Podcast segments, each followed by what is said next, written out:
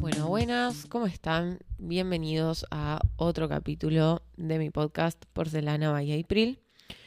Bueno, nuevamente gracias a El Ágora por el espacio. Cualquiera que quiera hacer un proyecto de este tipo, podcast, streaming, música, lo que fuera, son muy bienvenidos en este espacio. Mi experiencia con ellos siempre fue espectacular. Así que sin más, vamos a ir al capítulo de hoy. Ah, me, me olvidé que no estuve diciendo nunca mi frase de siempre que es prepárate un cafecito y charlemos, así que la voy a decir en este capítulo, chicos. Prepárense un cafecito y charlemos. Hoy de nuevo se va a poner... Ay Dios, tenía el teléfono, me puse el teléfono desbloqueado para leerles cosas de acá y se me bloquea. Bueno, hoy de nuevo eh, el tema se va a poner un poco nada, mm, profundo. No, sé si profundo, pero nada, mm, medio crudo. pero bueno, ya que venimos con la vida del anterior capítulo que tiene que ver con parejas, con separaciones, hoy quiero hablar del momento previo a la separación, que son cosas que arruinan a una pareja, en mi opinión, hay muchísimas, pero las cosas que, que quizá veo más seguido yo, amo porque yo digo veo más seguido como si yo fuese psicóloga, chicos, no soy psicóloga, soy casi abogada. Eh, no tengo una clínica, me encantaría tener un consultorio clínico para, para psicólogos, pero no tengo. Pero sí hablo con mucha gente, yo también estoy en pareja y miro mucho TikTok. Esas son mis tres fuentes, básicamente. Mi propia relación, eh, TikTok y mis amigos o mis seguidores. Así que, bueno, nada, vamos a hablar de cosas que en mi opinión eh, hacen que una pareja se separe o que casi se separe o que se arruine o que se lastime. Pueden poner el nombre que quieran. Eh, y nada, desde mi experiencia y desde todas estas fuentes que, les digo, les puedo decir que creo que no hay ninguna, incluso la infidelidad les digo, ¿eh? Eh, creo que no hay ninguna que si no se quiere y no se tiene la voluntad no sea remontable. Eh, todo va a depender de, de, qué, de en qué instancia de la pareja estés y de cuántas ganas tengan las otras dos personas, o sea, las personas que componen la pareja, de que eso se remonte. Hay veces que quizá lastimas mucho a una persona o simplemente esa persona no tiene tanto aguante y te va a decir hasta acá llegamos y también está bien. Eh, pero bueno, esa es mi opinión. Yo, como en el capítulo anterior les dije, soy una persona que la lucha hasta el final en cualquier relación. Entonces, soy de las personas que tienden más a, querer remontar, pero también todos tenemos nuestros límites. Entonces, bueno. Vamos a arrancar por la primera, eh, que, esta es clave eh, y me duele mucho cuando veo TikToks de, gente que le pasó esto y cortaron por esto. Eh, ¿Por qué me duele? Porque es algo muy inocente y es algo que se hace sin querer, que es el no escuchar a la otra persona. Em, ¿Qué pasa? Hay veces que, que tu pareja te va a plantear cosas que le están haciendo mal y vos la vas a oír con tus oídos, pero no la vas a escuchar. No le vas a dar la, la entidad suficiente porque no, no, sabes leer bien lo que te está diciendo, no sabes entender el daño que realmente le estás generando y no lo haces de malo, lo haces simplemente porque eso que te plantea es algo que si a vos te lo hicieran no te molestaría. Entonces no sabes darte cuenta de que esa persona le está haciendo mal y la estás empujando a un límite, la estás llevando a que se separe porque no, no, no la estás escuchando. Y, y, ese no escuchar puede venir de muchos lugares. O sea, puede venir de esto que, que dije recién, de como, bueno, no empatizar con el problema, es decir, es algo que a mí no me molestaría, entonces no lo, no lo voy a cambiar porque a mí no me molestaría. Puede venir desde, desde el hartajo. Hay muchas personas, generalmente son los hombres, que les, les molesta mucho que les, les hagan planteos, les molesta mucho que todo el tiempo les estén recriminando cosas. Entonces se hartan y medio como que ponen el cerebro en blanco. Yo cuento algo súper anecdótico, pero mi ex una vez me dijo que cuando yo le planteaba cosas él ponía el cerebro en blanco. Chicos, literalmente me dijo eso. Y yo tipo, ok, hasta acá llegamos. eh, mentira, ojalá lo hubiese dicho hasta acá llegamos en este momento, pero no pasó. Eh, pero bueno, entonces hay veces que uno se molesta por el planteo, entonces no escucha. Y de nuevo, no porque no quieras a otra persona, sino porque no te das cuenta de lo que le estás haciendo sufrir a esa persona porque te negas a escuchar. Hay muchas veces también que los planteos los reciben como un ataque, ya sea por un problema de la persona que está recibiendo el planteo o por una mala comunicación de la persona que lo está haciendo.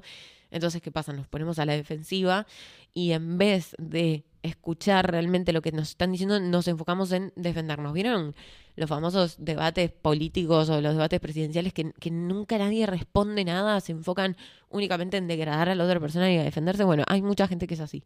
Hay mucha gente que cuando todavía no terminaron de decir la oración, ya está pensando la manera de responder. Y eso es un problema. Es un problema porque después, cuando llegue el momento en el que tu pareja te corte porque no aguanto más, vos vas a decir, la puta madre, ¿por qué no escuché? Si era algo que yo podía cambiar, si era algo que yo podía hacer al respecto, ¿por qué no escuché? Eh, y en estos momentos hay que escuchar lo que digo siempre, ya dije en varios capítulos, creo, o quizás no lo dije, se lo dije a amigas, pero tenés que recordar que las dos personas juegan para el mismo equipo. De nuevo, esto no es un debate presidencial, no es una pelea, no es un oral en la facultad, no es una competencia. Son dos personas que se aman y que quieren estar juntos y que quieren solucionar los problemas para poder seguir juntos. Y, si vos te negás a escuchar a la otra persona, no estás jugando para el mismo equipo que la pareja, estás jugando para tu equipo. Y tu equipo está siendo en este momento distinto al de tu pareja. Entonces, ¿por, ¿por qué me da pena? Porque yo sé que es algo que no se hace por lo general no se hace por la falta de querer, sino por estar muy ensimismado en, uno mismo, valga la redundancia. Em, y después te, arrepentís y después porque después va a llegar el momento en el que te caiga la ficha, te va a caer la ficha de que, de que acabas de perder a una persona muy importante o no, quizás no la perdiste, pero estuviste a punto de perder a una persona muy importante por simplemente por no haber querido salir de, de, tu yo y de tu ego. Em, y no escuchar, básicamente. Eh, yo creo que, que esa es una, un primer motivo que hace que las cosas vayan muy mal. Después hay otra que vendría a ser un poco el opuesto a esta. Voy a tomar agua primero. Que básicamente es guardarte las cosas. Guardarte las cosas que te están molestando y no decírselas a tu pareja.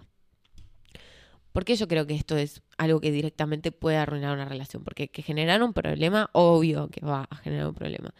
Pero pienso que se puede arruinar una relación porque cuanto más tiempo uno se guarda eh, el problema, es más tiempo que esa incomodidad y ese malestar va creciendo en, en uno mismo, mientras a su vez tu pareja va perdiendo el tiempo y no va cambiando lo que vos necesitas que cambie porque nunca se lo dijiste.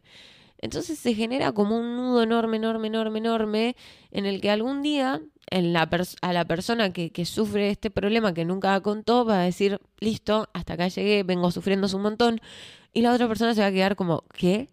Tipo, ¿por qué? O sea, ¿con qué venís sufriendo un montón si nunca me lo dijiste? Y lo, lo que es peor, ¿por qué nunca me diste la oportunidad de cambiarlo? O sea, es muy injusto. Pero por más injusto que sea, esa persona, la que no dijo nada, ya sufrió, ya la pasó mal, ya hizo su duelo y no le dio al otro la oportunidad de, de, cambiarlo en ningún momento. Pero ya es muy tarde. Y eso yo creo que puede arruinar una relación llevado un poco a un extremo, porque generalmente las personas que se guardan las cosas eventualmente las terminan sacando. Pero también puede pasar que no, puede pasar que, te la guardes y de la nada, por una pelea estúpida, de la nada decir quiero cortar. ¿Qué es eso de, decir quiero cortar en el medio eh, de una pelea? Eso es algo que también me parece que arruina las relaciones. Decir, o sea, amenazar con cortar cada vez que tienen una pelea un poco más subida de tono de lo normal esa, esa amenaza que, entiendo que sale del miedo más profundo y de querer escaparle a, los problemas, es algo que a la larga, si se repite en el tiempo, eh, va a terminar arruinando la relación. Es, es el famoso em, cuento del lobo o del campesino, ¿vieron? No me acuerdo cómo era, pero básicamente como que había un campesino que que todo el tiempo hacía chistes con, ay, viene el lobo, viene el lobo, y nunca venía. Entonces el día que vino el lobo en serio, nadie le creyó. Bueno, en este caso es, es algo parecido, ¿no? Como que si uno utiliza la herramienta de, de, amenazar con cortar todo el tiempo, la otra persona nunca se lo va a tomar en serio. Entonces cuando realmente estés amenazando con cortar, porque hay algo que realmente necesitas que cambie, la persona no se lo va a tomar en, en- en serio, no va a cortar, perdón, la persona no se lo va a tomar en serio, no va a cambiar y vos vas a haber cortado sin que se le diese una oportunidad en serio a que cambie lo que te estaba queriendo hacer cortar. Y no solo eso, sino que producís un estado de, de miedo y de inestabilidad en la otra persona que es constante y es horrible. O sea, no hay nada más feo que, estar con tu pareja y estar todo el tiempo moviéndote a cuclillas porque te da miedo que te amenacen con cortarte y quizá no poder plantear cosas que no son merecedoras de un corte, pero como en otras ocasiones te ha querido cortar por cosas que no eran merecedoras de un corte, callarte y guardártelo hasta que un día no aguantas más y cortas. Entonces, eso también me parece que, es algo que no está muy bueno. También algo que no tiene mucho que ver, pero que yo creo que genera problemas en muchas relaciones, eh, que tiene que ver con el sin querer, obviamente, ahogar eh, y acaparar a la otra persona. Hay veces que, que nada, por, por querer mucho a la otra persona y quizás a veces hasta por depender un poquito de la otra persona, que es algo que pasa en- muchas relaciones, tendemos a querer como controlarlos, eh, acaparárnoslos para nosotros. eh, y no estoy hablando de la intensidad, o sea, no, no estoy hablando de decir mucho te quiero, de mostrar mucho amor, o sea, la gente que no se banca, que le demuestra mucho amor, me parece que es o estúpida o, no- el amor no es recíproco, corta. Pero demostrar amor no es, por ejemplo, enojarse si un día te dice de no verse, no es enojarse si un día te cancela un plan, no es enojarse si no se quiere quedar a dormir tal día, o sea, esas cosas yo creo que hacen sentir ahogada a la otra persona y son cosas que lamentablemente la van a hacer alejarse y la van a hacer querer recuperar esa libertad que le estás quitando. ¿Cómo se recupera la libertad? Separándose, si es que vos no le das otra alternativa para que recupere un poco esa flexibilidad y libertad.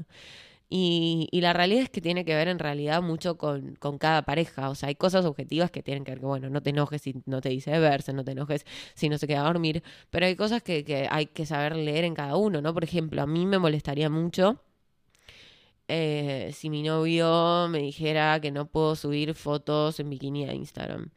Por ejemplo, eso me, haría sentir ahogada. Pero yo sé que hay otras parejas que tienen como ese código entre ellas y no les molesta en absoluto, para nada. Y digo, bueno, es respetable. Em, pero quizá les molestaría otra cosa que a mí no me molestaría, por ejemplo. Entonces, como que hay que también saber tener ese ojo y decir, bueno, veo que lo está hablarlo y, como que cuando tu pareja te empieza a dar señales de que algo no le está haciendo sentir bien, como que se está sintiendo como muy encerrado, muy obligado, bueno, tenerlo en cuenta.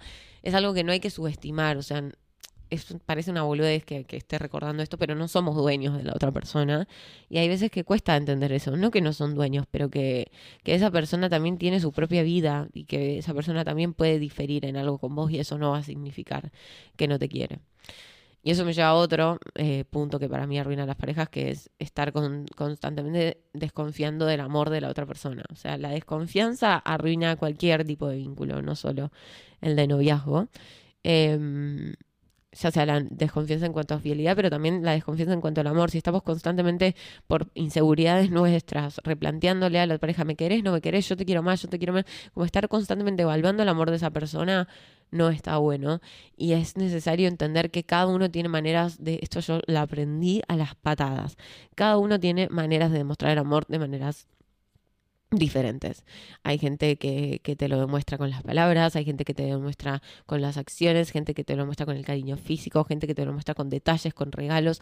Hay maneras infinitas y lo más probable es que vos y tu pareja tengan maneras diferentes de mostrar amor. Entonces, si vos estás esperando que la otra persona te demuestre amor de la misma manera que vos demostrás amor, entonces probablemente termines pensando que esa persona no te quiere porque tiene maneras distintas de demostrártelo.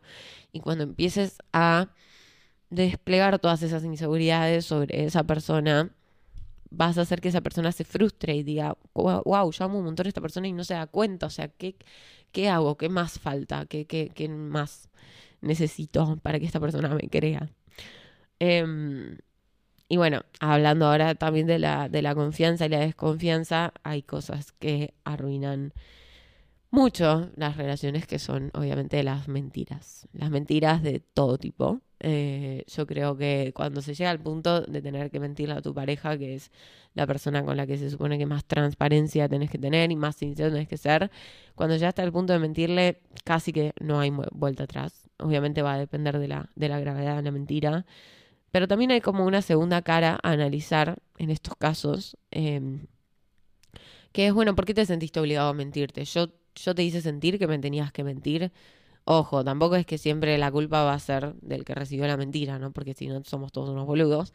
Pero hay veces que quizás nuestra pareja no nos hace sentir cómodos em, con, con, ciertos temas o ciertos planteos o ciertas cuestiones que uno termina sintiendo un poco la, la necesidad o la obligación de mentir para evitar un problema que quizás si se comunicaba de otra manera o el otro le daba más el espacio a tener esas conversaciones, se hubiese resuelto de otra manera. Entonces, creo que ese es como el, lado B de, las mentiras y por eso al principio decía que dependiendo obviamente de la situación va a ser o no remontable em, una mentira o, cualquier situación que, arruine una, una, relación.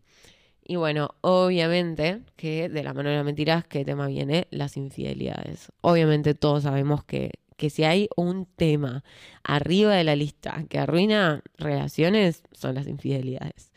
Em, hay, algo, hay algo cierto también, que es que mucha gente perdona infidelidades eh, y no lo juzgo, no lo juzgo para nada. Y de hecho el otro, día vi un video de una película con Rachel McAdams que no me acuerdo cuál era, no me acuerdo cuál era. No sé, no sé si no era Diario de una Pasión, pero bueno. Cuestión que ella le decía a la madre eh, como que la, ella se enteraba que el papá, su papá, había engañado a su mamá con una amiga de ella, telenovela mexicana.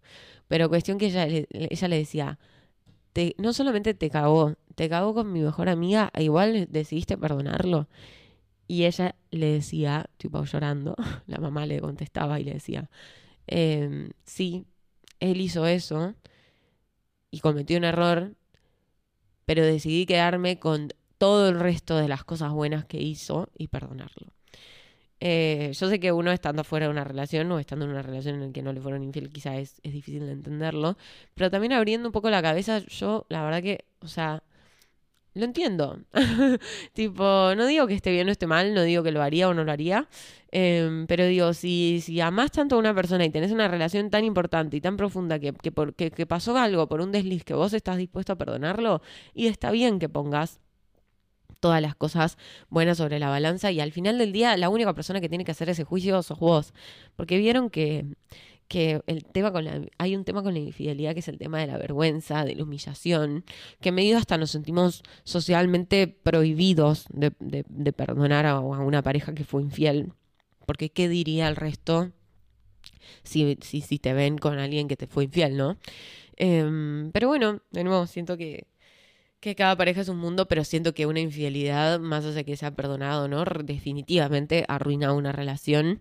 Eh, y la destruye. Y, incluso si, si decidís eh, perdonar a la persona después de eso, la relación jamás va a volver a ser la misma. Va a evolucionar, va a crecer, quizá, va a empezar desde cero, pero nunca más va a ser lo mismo, nunca más vas a, confiar en la misma persona, o al menos no por mucho tiempo no vas a confiar con la persona de la misma manera que lo hacías, vas a sentir la necesidad de hablar de este tema constantemente para quedarte tranquila que no volvió a pasar, se van a romper ciertas barreras de privacidad y de intimidad que quizá antes se tenían y ahora como se perdió la confianza, por un tiempo no se van a tener. Entonces, nada, muchachos, no sean infieles para mí, les aconsejo ahorrarse todo eso. Em, muchachos, muchachas, obviamente. Y mm, bueno, nada, creo que, no sé, eh, eh, en cuanto a esos temas, la infidelidad en sí creo que es el, más objetivo que existe. Tipo, esto hay un 99% de, chances de que, de que me cague la, la relación.